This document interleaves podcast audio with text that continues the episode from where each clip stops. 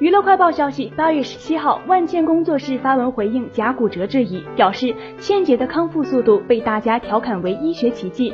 来看看乐观坚强、努力康复的茜姐吧，每天努力一点点，每天康复一点点。还附带了一张康复食谱：鸡蛋羹、小龙虾、黄鸭叫、鸡胸肉。豆腐包、鸡汤、海带排骨汤、黑鱼汤、牛奶、新鲜水果。医生建议多多摄取优质蛋白质，这样有利于康复哦，并发布万茜看医生做复健的视频。娱乐快报消息，八月十六号，刘若英在社交平台晒出一组带五岁的儿子体验牧羊生活的照片。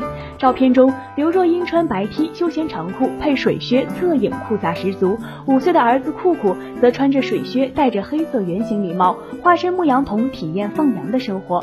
不少网友纷纷感慨，酷酷遗传了爸爸的基因，才五岁已经长得很高了。